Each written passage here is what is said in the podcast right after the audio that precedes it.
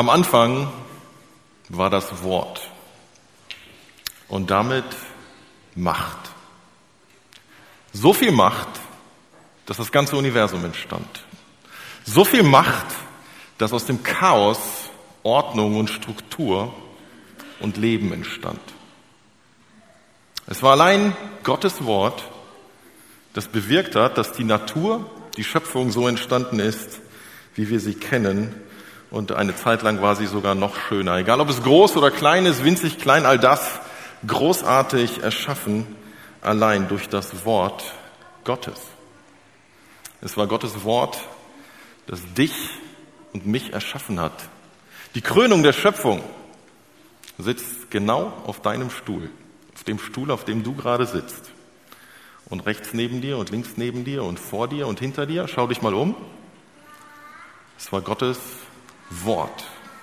Es brauchte nichts anderes als seine Worte, die Worte des Allmächtigen. Die Bibel sagt, dass am Ende der Zeit Gott ein Machtwort sprechen wird und damit wird er all das Böse in dieser Welt richten. Er wird Ungerechtigkeit korrigieren. Er wird Gericht und Vernichtung bringen. Er wird über Himmel und Hölle entscheiden durch sein Wort.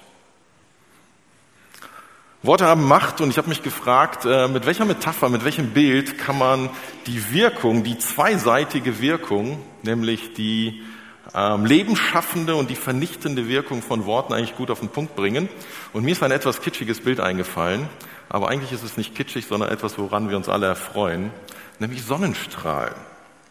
Worte sind wie Sonnenstrahlen. Sie haben die Macht, Leben zu erschaffen, Leben zu fördern, etwas Gutes zu bewirken aber auch die Macht, Leben zu vernichten, alles auszutrocknen, ein Feuer zu entzünden, das alles zerstört. Unsere Worte als Menschen sind bei weitem nicht so mächtig wie die Worte Gottes, zum Glück. Aber im Grunde genommen, dem Wesen nach, ist das mit unseren Worten nicht großartig anders. Unsere Worte können Menschen aufbauen oder Menschen zerstören. Können Menschen ermutigen oder entmutigen, können heilen, aber auch verwunden, können Leben fördern und können tatsächlich den Tod bringen. Wenn unsere Worte Macht haben, bedeutet das, dass wir Verantwortung haben. Das ist ungefähr so, als ob man bewaffnet ist. Wenn du ein Schwert besitzt, hoffentlich hast du keins und hoffentlich hast du vor allen Dingen keins mit. Aber angenommen, du würdest ein Schwert besitzen, du könntest damit Gutes tun. Äpfel schälen zum Beispiel. Aber du könntest damit auch töten. Du könntest schlimme Dinge tun. Und im Grunde genommen ist jeder von uns, der reden kann, bewaffnet. Und deshalb brauchen wir einen Waffenschein. Deshalb müssen wir darüber nachdenken, wie wir mit dieser Verantwortung umgehen. Es ist ein Prozess, den man lernen kann und den man lernen muss. Wir haben in den letzten zwei Wochen uns Texte aus dem Jakobusbrief angeschaut. Heute switchen wir zu Paulus. Im Epheserbrief, Epheser Kapitel 4, hat Paulus auch etwas über dieses menschliche Waffenarsenal, unsere Zunge, unsere Worte gesagt. Und die Kernaussage unseres Predigtextes steht in Epheser 4, Vers 29, ganz einfach auf den Punkt gebracht. Kein böses Wort darf über eure Lippen kommen. Vielmehr soll das, was ihr sagt, gut, angemessen und hilfreich sein. Dann werden eure Worte denen, an die sie gerichtet sind, wohltun. Ist einfach, oder? Oder nicht? Wie viele Situationen gibt es in deinem Leben, in deinem Alltag, in meinem Leben, wo wir uns irgendwie provoziert fühlen, wo wir irgendwie genervt sind, wo wir irgendwie herausgefordert sind und genau das nicht gelingt. Oder meldet euch mal kurz, wer hat es geschafft, diese Woche diese Maxime zu leben? Wer von euch hat es diese Woche, nur eine Woche, wir leben, reden nicht über das Leben davor, aber einfach nur diese Woche, alles, was du gesagt hast in dieser Woche, war es gut, angemessen, hilfreich und wohltuend. Gibt es jemanden? Okay, wir können eine Selbsthilfegruppe machen. Wird halt relativ groß. Diese Aufforderung von Paulus steht nicht einfach in einem luftleeren Raum. Es ist nicht einfach nur ein Appell, eine Maxime, eine, eine Latte, die er auffängt und sagt, wenn du schaffst, drüber zu springen, ist gut. Wenn du es nicht schaffst, bist du halt ein schlechter Christ oder vielleicht bist du sogar gar keiner und wir müssen deine Geistlichkeit in Frage stellen. Nein, Paulus hat nicht einfach nur diese Forderung, sondern Paulus hat diese, diese Forderung, diesen Appell, diese Einladung eingebettet in einen Zusammenhang, der sehr wichtig ist, nämlich in den Zusammenhang, dass er ausführt, wer sind wir als Christen? Wenn du Christ bist, wer bist du? Was ist deine Identität? Wo kommst du her? Welche Voraussetzungen hat Gott dir gegeben, damit du dieses Ideal leben kannst? Und Kapitel 1 bis 3 beschreibt Paulus erstmal nicht, was Gott von uns fordert, sondern das, was Gott uns alles gegeben hat.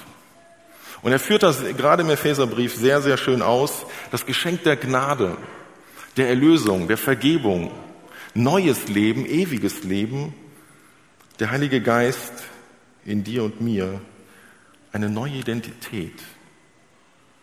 Du bist Kind Gottes, wenn du dich dafür entschieden hast. Du bist ein Bürger des Himmels, unabhängig davon, wie gut oder schlecht du lebst. Paulus beschreibt ein komplexes, ein sehr umfassendes, ein faszinierendes All-Inclusive-Paket. Und dann erst kommt der Abschnitt, wo Paulus sagt, hey, weil das so ist, weil Gott so viel für uns getan hat, weil Gott uns dieses All-Inclusive-Paket geschenkt hat, deshalb müssen wir über ein paar Dinge nachdenken, darüber, wie wir leben, wie wir leben sollen, welchen Einfluss wir haben, wie wir umgehen, unter anderem mit unseren Worten. Und Paulus beginnt das Kapitel 4 damit, dass er Folgendes sagt, in Vers 1 äh, und 2, denkt daran, dass Gott euch zum Glauben gerufen hat und deshalb führt ein Leben, das dieser Berufung würdig ist. Keiner soll sich über den anderen erheben, seid vielmehr allen gegenüber freundlich und geduldig und geht nachsichtig und liebevoll miteinander um. Also Paulus sagt, es hat Konsequenzen und es soll sich auswirken auf euer Leben. Lebt ein Leben, das dem entspricht, das würdig ist, dem, was Gott aus euch gemacht hat. Und dann in Vers 16 sagt Paulus, so wächst der Leib heran und wird durch die Liebe aufgebaut. Paulus sagt, Gott hat uns zusammengefügt. Und das ist eine Chance. Das ist ein Privileg, Teil des Leibes Christi zu sein, Brüder und Schwestern zu haben. Aber es bringt auch seine Herausforderungen mit sich. Denn da, wo Menschen aufeinander stoßen, miteinander zu tun haben, das Leben miteinander teilen, den Weg gemeinsam gehen, da ist Kommunikation notwendig. Und Kommunikation ist herausfordernd. Wenn die Bibel von Christsein spricht, von diesem Neustart, dann spricht sie von grundlegenden Veränderungen. Veränderungen, die nicht nur rein äußerlich sind, sondern vor allen Dingen in unserem Wertesystem, in der Ausrichtung unseres Lebens, im Fokus und dann eben auch im Verhalten. Und Kommunikation gehört dazu. In aller Regel unterschätzen wir Menschen die Wirkung und damit auch die Verantwortung, die wir dadurch haben, dass wir kommunizieren können. Kommunikation, verbale Kommunikation gerade, macht einen ganz großen Anteil in unserem Leben aus. Und entgegen dem Klischee, nicht nur bei, nur bei Frauen, sondern genauso bei Männern. Also es gibt, es gibt so Behauptungen, Männer würden ungefähr 7000 Wörter pro Tag sagen und Frauen 27.000, aber das sind einfach nur Gerüchte. Studien haben ergeben, das ist ungefähr gleich. Menschen, wir Menschen im Durchschnitt gebrauchen ungefähr 16.000 Wörter pro Tag. Da gibt es natürlich eine Bandbreite. Es gibt Menschen, die reden nur 800 Wörter. Es gibt Menschen bis zu 47.000. Aber ähm, im Schnitt 16.000 Wörter. Und jedes dieser Wörter hat das Potenzial, eine Granate zu sein. Oder aber auch eine Blume. Sprache ist so zentral in unserem Leben. Wusstet ihr, dass wir eigentlich nicht mal denken können, ohne Sprache zu verwenden? Versucht mal zu denken, ohne in einer Sprache zu denken. Das geht gar nicht, ne? Wenn du denkst, denkst du auf Deutsch, auf Russisch, auf Englisch, auf Ukrainisch, welche Sprache auch immer du beherrschst. Wenn du mehrere Sprachen kannst, kannst du dich entscheiden, in welcher Sprache du denkst. Aber was du nicht kannst, du kannst dich nicht entscheiden, in keiner Sprache zu denken, denn dann denkst du nicht. Sprache ist nicht nur erst dann relevant, wenn wir etwas äußern, sie ist sogar in unserem Denken relevant. Und deshalb prägt Sprache unser Denken, aber unser Denken prägt auch unsere Sprache. Es ist untrennbar und Sprache hat Wirkung. Die Wirkung von Sprache kann sehr banal sein. Ich äh, habe diese Woche gelesen, dass äh, zum Beispiel Tees, also ich gehe ja davon aus, Tee schmeckt eigentlich nicht. Ich weiß nicht, wer ist mit mir? Tee schmeckt nicht. Tee schmeckt nicht. Die Mehrheit ist dafür, Tee schmeckt nicht. Ich sehe das. Zumindest wenn Viktor nicht da ist. Ähm, Tees schmecken aber besser, wenn sie einen schönen Namen haben. Studien haben ergeben, wenn ein Tee, wenn man den gleichen Tee einen exotischen Namen gibt, denken die Leute, er schmeckt besser, als wenn man dem Tee einen langweiligen Namen gibt. Oder Gebäck schmeckt besser, wenn draufsteht, nach Großmutters Rezept. Oder traditionell gebacken. Und schon schmecken die Sachen besser. So einfach kann Sprache manchmal sein. Sprache verändert aber nicht nur den Geschmack, sondern Sprache verändert unsere Welt und unsere Umwelt. Mit Sprache verändern wir das Leben unserer Mitmenschen dadurch, was wir zu ihnen sagen und wie wir es zu ihnen sagen. Und deshalb, deshalb sagt Paulus, bevor er diese Worte sagt, sagt er vorher Folgendes. Aus all diesen Gründen fordere ich euch im Namen des Herrn mit Nachdruck auf, nicht länger wie die Menschen zu leben, die Gott nicht kennen. Ihre Gedanken sind auf nichtige Dinge gerichtet, ihr Verstand ist wie mit Blindheit geschlagen und sie haben keinen Anteil an dem Leben, das Gott schenkt. Denn in ihrem tiefsten Inneren herrscht eine Unwissenheit, die daher kommt, dass sich ihr Herz gegenüber Gott verschlossen hat. Das Gewissen dieser Menschen ist abgestumpft. Sie haben sich der Ausschweifung hingegeben und beschäftigen sich voller Gier mit jedem erdenklichen Schmutz. Ihr aber, kommt jetzt, ihr aber habt bei Christus etwas anderes gelernt. Oder habt ihr seine Botschaft etwa nicht gehört? Seid ihr etwa nicht in seine Lehre unterrichtet worden, in der Wahrheit, wie sie in Jesus zu uns gekommen ist? Dann wurdet ihr aber auch gelehrt, nicht mehr so weiterzuleben, wie ihr bis dahin gelebt habt, sondern den alten Menschen abzulegen, der seinen trügerischen Begierden nachgibt und sich damit selbst ins Verderben stürzt. Und ihr wurdet gelehrt, euch in eurem Geist und in eurem Denken erneuern zu lassen. Und den neuen Menschen anzuziehen, der nach Gottes Bild erschaffen ist und dessen Kennzeichen Gerechtigkeit und Heiligkeit sind, die sich auf die Wahrheit gründen. Paulus sagt nicht nur, pass auf deine Worte auf, pass deinen Wortschatz an, gewöhn dir einen angenehmen Gesprächston an, sondern Paulus sagt, es beginnt in deinem Kopf. Christ zu werden bedeutet, sich auf einen Prozess einzulassen, in dem das Wertesystem, das Denken, der Fokus, die Ausrichtung, das Gewissen, das Herz, all diese Begriffe benutzt er hier, verändert wird stetig, dauerhaft in einem Prozess, der erstmal nicht zu Ende geht. Und daraus, daraus entspringt dann zwischenmenschliche Kommunikation. Dadurch wird sie verändert. Und dann wird Paulus sehr, sehr praktisch. Er sagt sehr konkret, wie das aussehen soll. Und in den nächsten Versen sagt er, darum legt alle Falschheit ab und haltet euch an die Wahrheit, wenn ihr miteinander redet. Wir sind doch Glieder ein und desselben Leibes. Wir gehören doch zusammen. Gott hat uns zu einer Einheit zusammengefügt. Wenn ihr zornig seid, dann versündigt euch nicht. Legt euren Zorn ab, bevor die Sonne untergeht. Gebt dem Teufel keinen Raum in eurem Leben. Paulus spricht zunächst einmal über Wahrheit statt Falschheit und sagt, seid nicht manipulativ, seid aufrichtig. Die Begründung ist, wir gehören zusammen. Wir sind eine vertraute Gemeinschaft. Wir sind Brüder und Schwestern. Die Gefahr ist groß, dass wir einander verletzen, wenn wir nah beieinander sind. Menschen, die uns fernstehen, können uns auch beleidigen, aber das hält nur kurz. Menschen, die uns nahestehen, sagen vielleicht etwas viel weniger Verletzendes, aber es macht mehr mit uns, weil wir uns nahestehen. Ich bin sehr dankbar für diesen Vers. Wenn ihr zornig seid, dann versündigt euch nicht. Paulus ist so nüchtern, dass er sagt, Zorn kommt vor.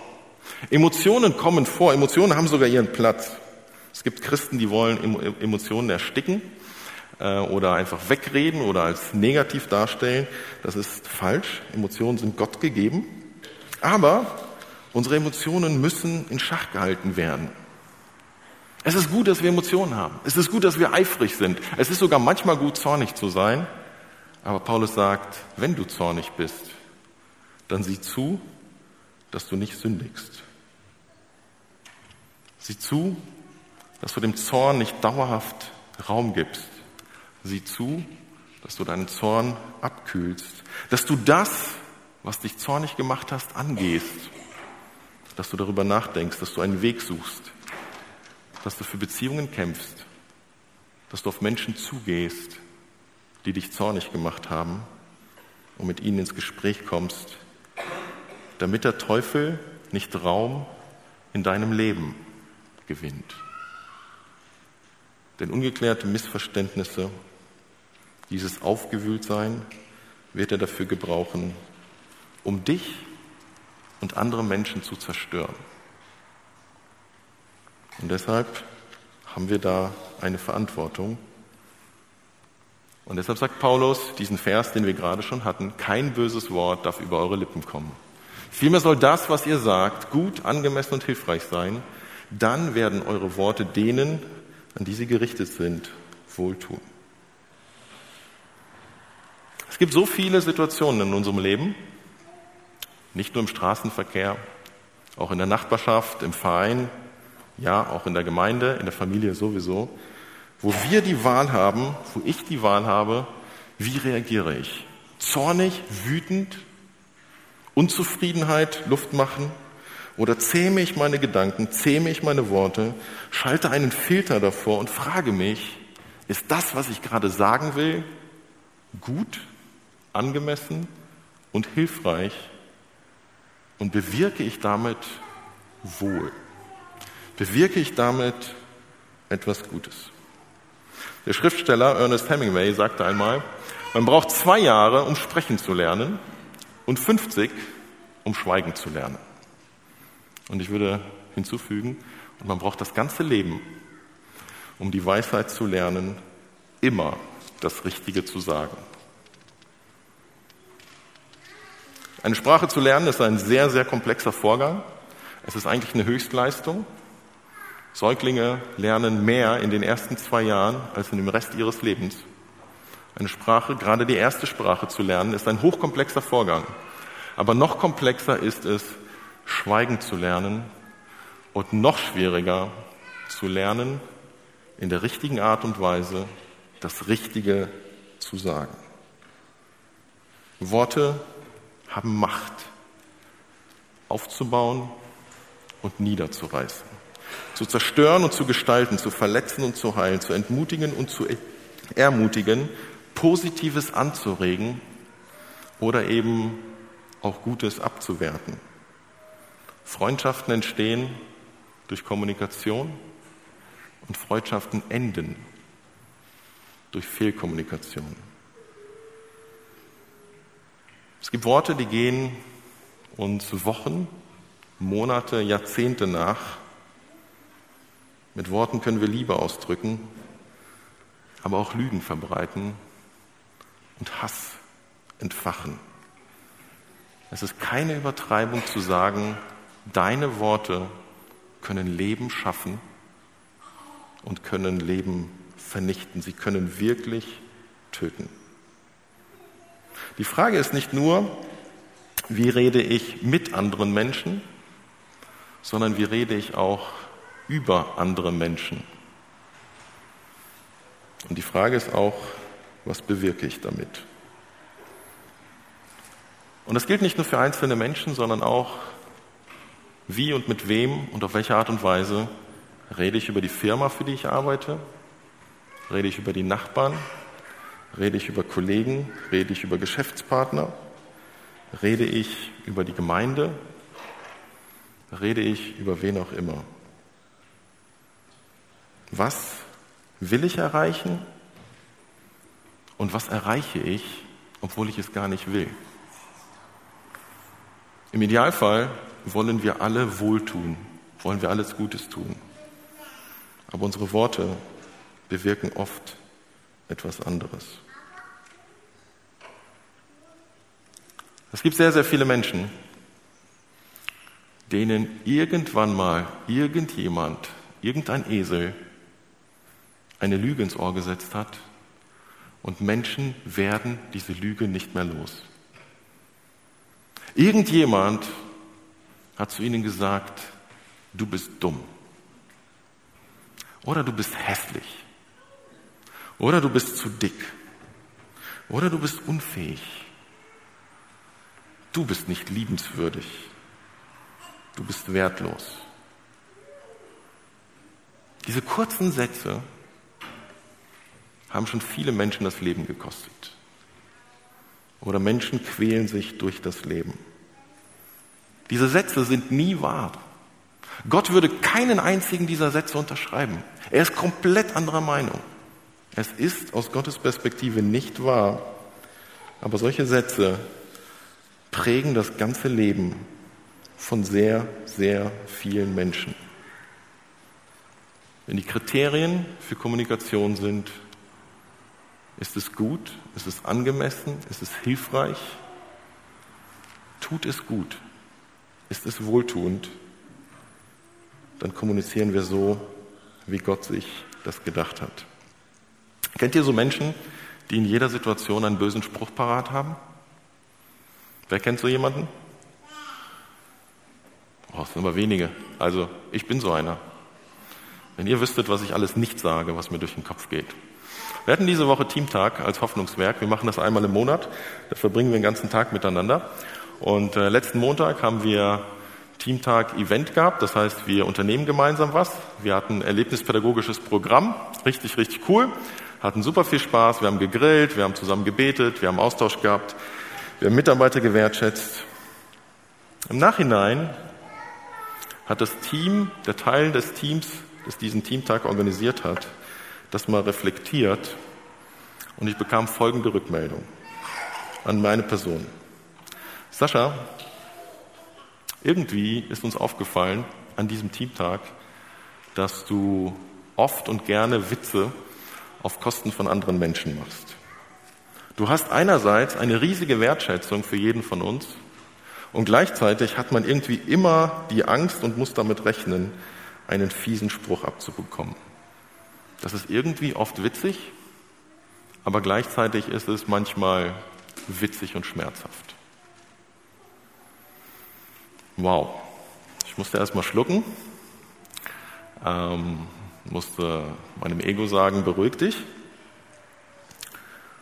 Ich musste darüber nachdenken, wie praktisch, dass ich diesen Sonntag darüber predigen darf, wie man Worte richtig verwendet. Gut, angemessen und hilfreich, wohltuend. Ich empfinde das als herausfordernd, das immer zu tun. Diesen Filter immer davor zu schalten.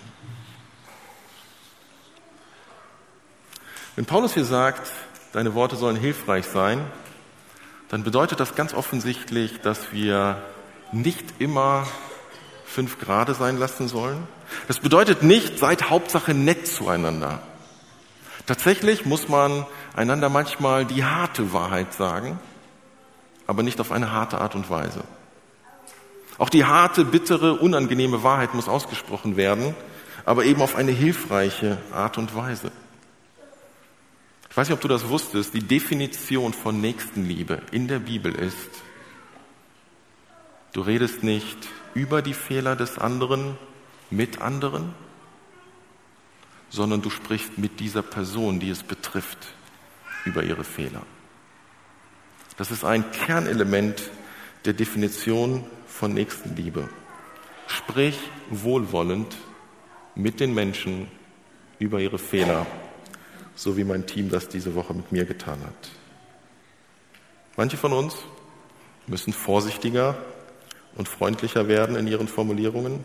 Andere müssen sich überlegen, ist das, was ich kommuniziere, hilfreich oder kehre ich alles unter den Teppich und muss mich mehr um die Wahrheit kümmern. Paulus begründet diese Aufforderung mit Folgendem und tut nichts, was Gottes Heiligen Geist traurig macht. Denn der Heilige Geist ist das Siegel, das Gott euch im Hinblick auf den Tag der Erlösung aufgedrückt hat, um damit zu bestätigen, dass ihr sein Eigentum geworden seid. Bitterkeit, Aufbrausen, Zorn, wütendes Geschrei und verleumderisches Reden haben bei euch nichts verloren, genauso wenig wie irgendeine andere Form von Bosheit. Paulus sagt, Leute, wenn ihr Christen seid, wenn ihr Kinder Gottes seid, dann wohnt der Heilige Geist in euch. Verbales Fehlverhalten widerspricht dem. Und er nennt hier eine Reihe von Dingen, Bitterkeit, Aufbrausen, Zorn, wütendes Geschrei. Es gibt genug Anlässe, das zu tun, aber die sind für Paulus nicht Thema. Paulus sagt nicht, ja, aber wenn, wenn euch jemand einen Grund gibt, eine Ursache, dann ist es doch berechtigt. Paulus setzt sich gar nicht damit auseinander, wer ist schuld? Was ist passiert? Ist es vielleicht manchmal berechtigt? Paulus sagt, diese Dinge haben einfach keinen Platz in eurem Leben. Diese Dinge sind nie berechtigt. Diese Dinge sollen bei euch einfach nicht vorkommen. Zu einem meiner größten Fehler im Leben gehört Folgendes. Als eine unserer, Tochter, unserer Töchter noch klein war und in den Kindergarten ging, das ist lange her, ähm, habe ich sie oft in den Kindergarten gebracht, bevor ich ins Büro fuhr.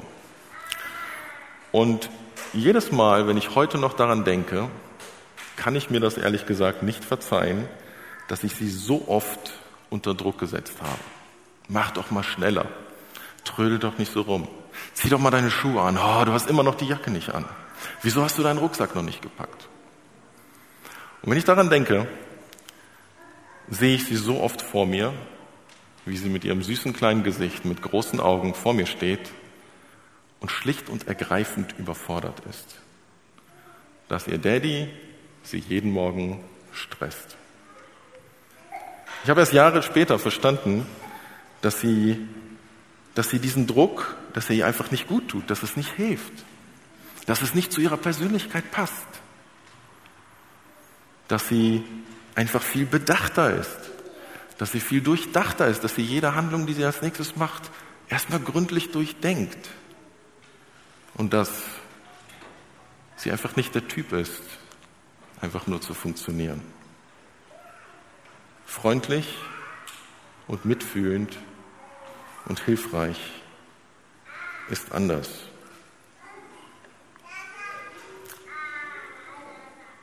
Der letzte Vers in diesem Text zeigt, dass Paulus weiß, dass wir alle bei diesem Thema oft versagen. Und so schließt dieser Text mit folgender Aussage, Geht freundlich miteinander um, seid mitfühlend und vergebt einander, so wie auch Gott euch durch Christus vergeben hat. Paulus fordert uns nicht nur dazu auf, Fehlverhalten zu vermeiden, sondern er ist realitätsnah genug, dass er sagt, wir machen uns nicht nur schuldig an anderen auf diesem Gebiet, sondern andere machen sich auch schuldig an uns auf diesem Gebiet. Und deshalb sagt Paulus, seid bereit, einander zu vergeben. Lebe Vergebung, wenn andere verbal an dir schuldig geworden sind. Wenn andere mit dir nicht immer freundlich waren. Wenn andere nicht immer hilfreich waren. Wenn andere dich verletzt und gekränkt haben. Sei vergebensbereit. Es gibt noch und nöcher Anlässe, eine Bitterkeit gegen andere Menschen aufzubauen. Aber Paulus sagt, seid mitfühlend. Bevor ich mein Urteil fälle, warum war André so zu mir? Warum war er so unfreundlich? Also eigentlich ist er nie unfreundlich, er guckt nur manchmal unfreundlich, aber er meint das nicht so.